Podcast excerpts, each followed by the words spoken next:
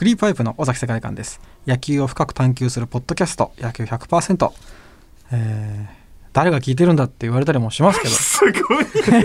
ねどこに需要があるんだっていうのを書かれたりも、いやすごい聞かれてますって。いやするんですけど。CM も日本放送ですごく流れてますし。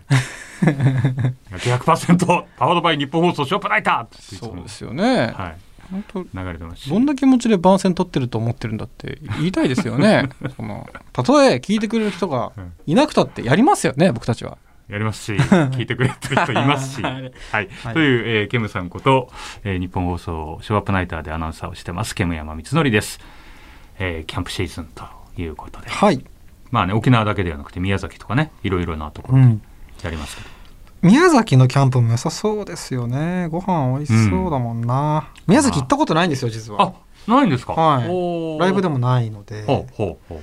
ご飯美味しいですよね。はい。あそうか。あのチキン南蛮？はい、ご飯の話になって宮崎の話なんでもうゲストを紹介しました、はい。えー今回シーズン13となりました。野球100%サンケイスポーツヤクルト担当赤尾祐希記者にお越しいただいておりますが巨人も担当されてたんで宮崎はね詳しいと思いますけど、うん。はい。食べ物美味しいイメージがありますが美味しいですね、うん。やっぱりチキン南蛮とはいか地鶏系と自撮りですかよね。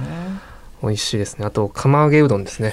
えー、あそれ知らないですか？知らなかったです。なんか長嶋さんがよく言ってたあ重のいですかね。あー。これ記者の方は、はい。取材終わりに飲みに行ったりできるんですか？さすがにそういう余裕ないですか？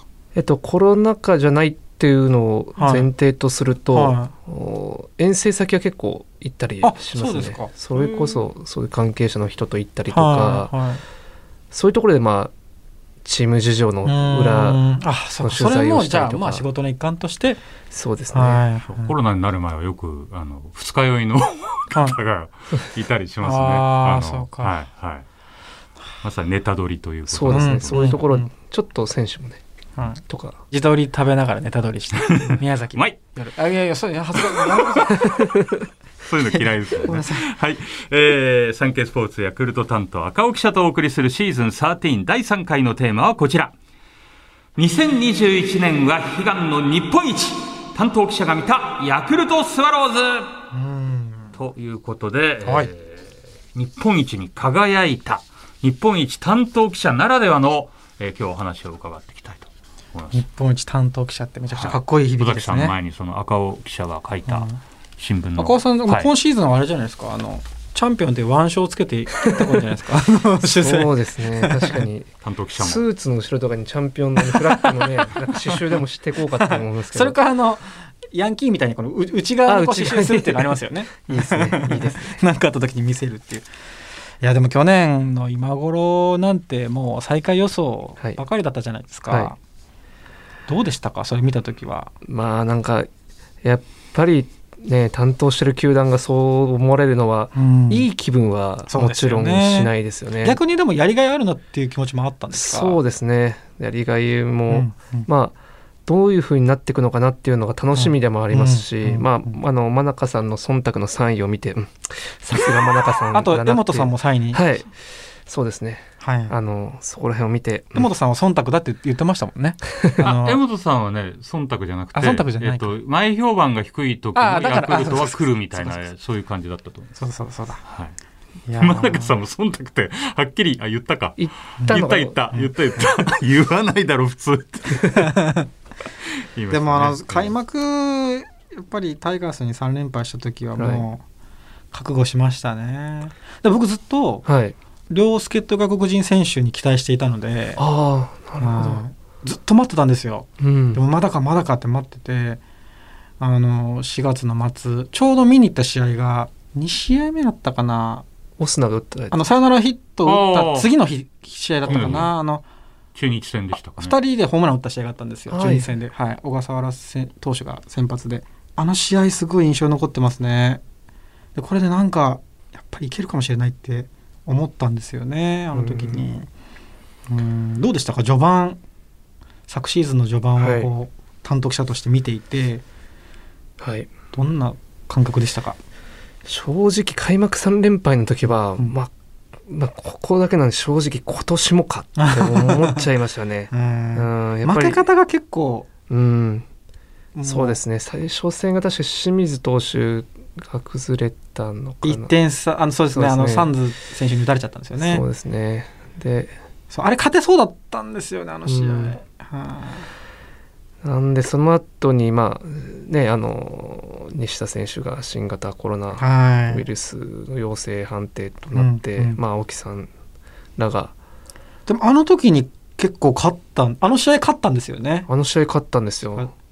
そあとその直後だ何だったかなハマスタでかなり点差つけられてた中で山野投手が先発だった試合かな。途中はい。降板してしまって、ノックアウトされましたね。逆転されたけどまた追いついて 10, 10対10だったかな。あー。結構な試合があったじゃないですか、うん。ね雨の中、あの試合とか見ててもなんか今までとは違うと思ったんですよ。あのまま逆転負けしないところがあーうん。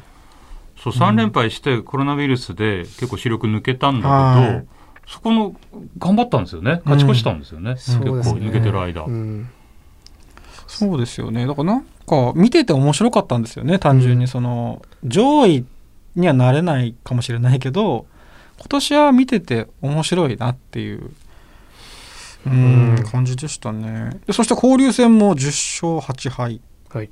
うん結構印象に残る勝ち方も多かった気がするんですよね。ソフトバンク、うん。最後3連勝三連勝はい、はい。あのしあの3連戦もすごい良かったし、うん。青木選手のね日米通算2500も確か日本ハム戦とかでしたね。確かあれあーなんかメモリアルなこともあったなっていうのを思い出しますね、交流戦は。そうですよね。いろいろなんか交流戦いい感じで。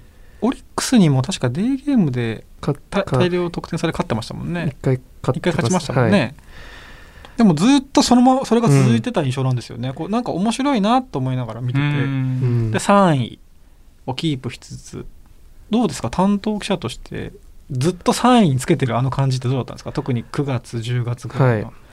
いやなんか前半戦が終わって3位だったじゃないですか、うん。それでしかも結構4位との差があって、はい。あ今年は A クラス A クラスだな、はいいけるなっていはう漠然としたものがあったんですけど、はい。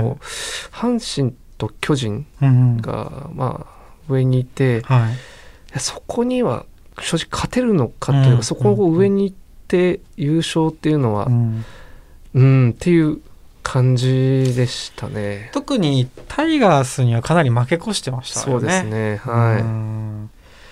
い。で僕覚えてるのがあれ7月7日だったと思うんですけど神宮の阪神戦で、まあ、前日にちょっといろいろあってなんかこう球場全体もあこう不穏なムードだったんですけど同点に追いつかれてさらに勝ち越されてっていうところから渡辺選手が途中出場で逆転タイムリー打って打って勝った試合があって、ーうん。その試合の時になんかこう阪神にも勝てるんだなっていうのを思ったんですよね。うんなる。なんかそういう結構ターニングポイントだなと思う試合が多かったんですよね。うん。はい岡さんどの辺だったんですか？まあ結構それこそまあ交流戦とかもあんなソフトバンクに相手勝って終わるんだっていうのもありましたし、うんまあその結構東京五輪のブレイク期間があって、はいまあ前半戦3位で終われたけど、そのブレイクの直前めちゃくちゃ良かったじゃないですか。そうですね。逆にこのままなんかうん勢いが止まっちゃったらどうしようって。そうですね。僕も結構それ思ってて、はいはいそれこそまああの今有名になりましたけど絶対大丈夫だったあはいはいはい9月7日のえっと9ああの月ドラゴンズスえっと阪神戦ですかね。ああ9月そその試合前か。そうですねその一週前に結構負け込んだんですよねそうですね。あまりうまくいしかも巨人に力負けしたり、差がはっきりあるって高津さんがおっしゃってた時もあったと思うんですよ。そうか試合前に言ったやつか。それでそれが甲子園での阪神戦だったんですけど、はい。その前って甲子園で巨人阪神戦だったんですよね。はそれがすごい激闘い。で、あのすごい盛り上がってて、はい。まあそのいろんな人と話してもやっぱり阪神と巨人は違うなあとこのこういう戦いをしてるっていうのはやっぱりはい。1位のチームだなっていう話をしてて、それを経て、えー、と阪神戦だったんですよね。。でそしたら結構大量得点でうんうんうん勝ったんですよそれまで甲子園で負け続けてましたもんね。そうですねそれが勝ってあれ？っうん。ていうあれ？阪神と思っはい。たのは一つありましたねあそそこなんですね。そこら辺もあれ？と思ってなんか後半戦のこの9月では先ほど多分尾崎さんが言われたように、なんか阪神でもまだいけるんじゃないかっていうのをちょっと多少思いました、ね、その後の神宮の3連戦であの高橋遥人投手を打って勝った試合があってあ,、の時とかもう完全におこれはっていう感じだったんですけどその間にあのバンテリンドームで最後こうあったじゃないですか。15分間はい。あの時とかどんな感じだったんですか？あの時は僕正直あの時現場にいなかったんですけど、はいはい、聞いた話でやっぱ監督がすごいこう顔真っ赤にして出てきたっていう話ありましたけど。判定に対する抗議をずっと試合後も続けた、ね、ちょっと珍しいプレーがありましたよね、うん、あの時、うん、そうですね。やっぱり監督があえて最後までやってくれるっていうのは、まあ、選手に響くところはまああるだろうなっていうのは思いますよねやっぱり、でもあれから負けなかったですね。負けなかったですね。はい。すごかったですよねあれは、うんそういう確かにそういうターニングポイントというか。結構ありますよね。こう話だけでもポンポン出てくるし、うん。確かにそうですね。ありますね。二木さん言ってたように面白かったですもんね。面白かったんですよ最後までずっと面白かったですよね。飽きることないというか。そうですね、うん、2015年はなんかはっきりしてたじゃないですか。勝ち方とかも。勝ちパターンも、あそうですね。後ろがいてね、はい、オンドルセクがいてバーネットがいてあとロロマン。もいて。ロマン選手がいましたね、はいはい、7回にも。秋吉選手も投手もいて。っていうので年はもっとなんかなんて言うんでしょうね。すごく見応えさらに面白い。去年か、うん、確かに。そうです。完璧にこうマクガフが抑えるわけでもないところも含めてなんか面白,、面白いっていうか振り返ってみれば過去、うん、エンタメとしてね、失敗したりしてしまうこともあるけどそれもなんかこうファンの心をつかむというか負けながらこうやっぱりファンを引っ張っていくっていう感覚ありましたね。えー、そうですね。確かに、うん、そういう現場の空気感チームの中の空気感というのに記者の方ってどう対応していくんですか？そこに引っ張られていくのか？それともやっぱりその俯瞰で見見ていくのか？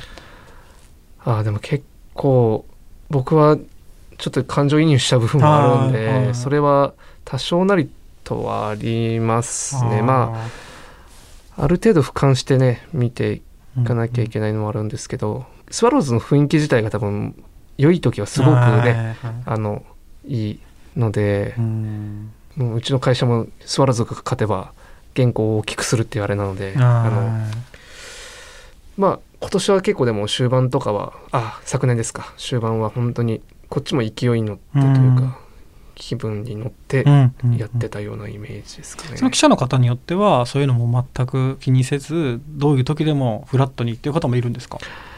いると思いますね。あの結構感情移入する方もいらっしゃると思いますし、うん、いやでも難しいですよね。その負けてこうちょっと元気がない時に記者の方にも元気ない感じで来られたとしてもそれはそれでなんかそうです、ね、気になるし。元気ないそうですね、かといって元気出しておきましょうよっていうわけにもいかないじゃないですか。すね、やっぱ勝ち負けっていう明確な、うん、判断基準が、うん、あ明確な結果があると、うん、ライブとかだったらこっちが良くなかったなと思っても良かったですよって言われたらあそうなのかって思うし、うん、結果がないので特に。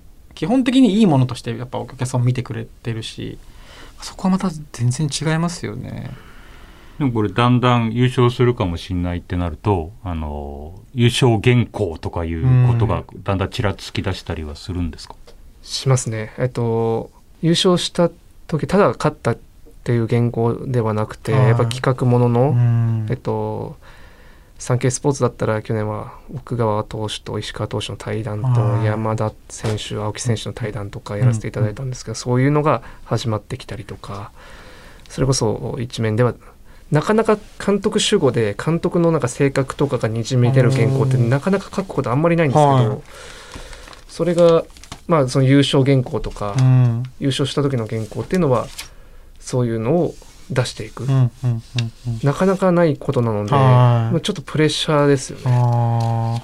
僕も前回のこのヤクルトスワローズが優勝した2015年の紙面を見て、はい、あこういう記事を書いたんだなっていうのを参考にするので後々多分何年後、もうそれこそ今年ね優勝してくれたら嬉しいですけどそういうものだと思って書くとちょっとやっぱり緊張してきますよね、結構各紙の優勝原稿って読み比べると面白いんですよ、ね、多分そこはあの赤尾さんもこう、うん、勝負してるのかなってやっぱその各社が優勝っていうものをどう捉えてるのかが出てくるってことですもんね。そうですね、はい、優どういう取材してるかとか。そうですね、あとはそのいわゆる優勝原稿っうん。て高津監督監督を主語にするうん原稿がなんですよね。だから高津監督のどういう部分を捉えてあどういうふうにしてるのかっていうところをピックアップするのかっていうのはすごくなんか気になりますね。でもサンサンケイスポーツからその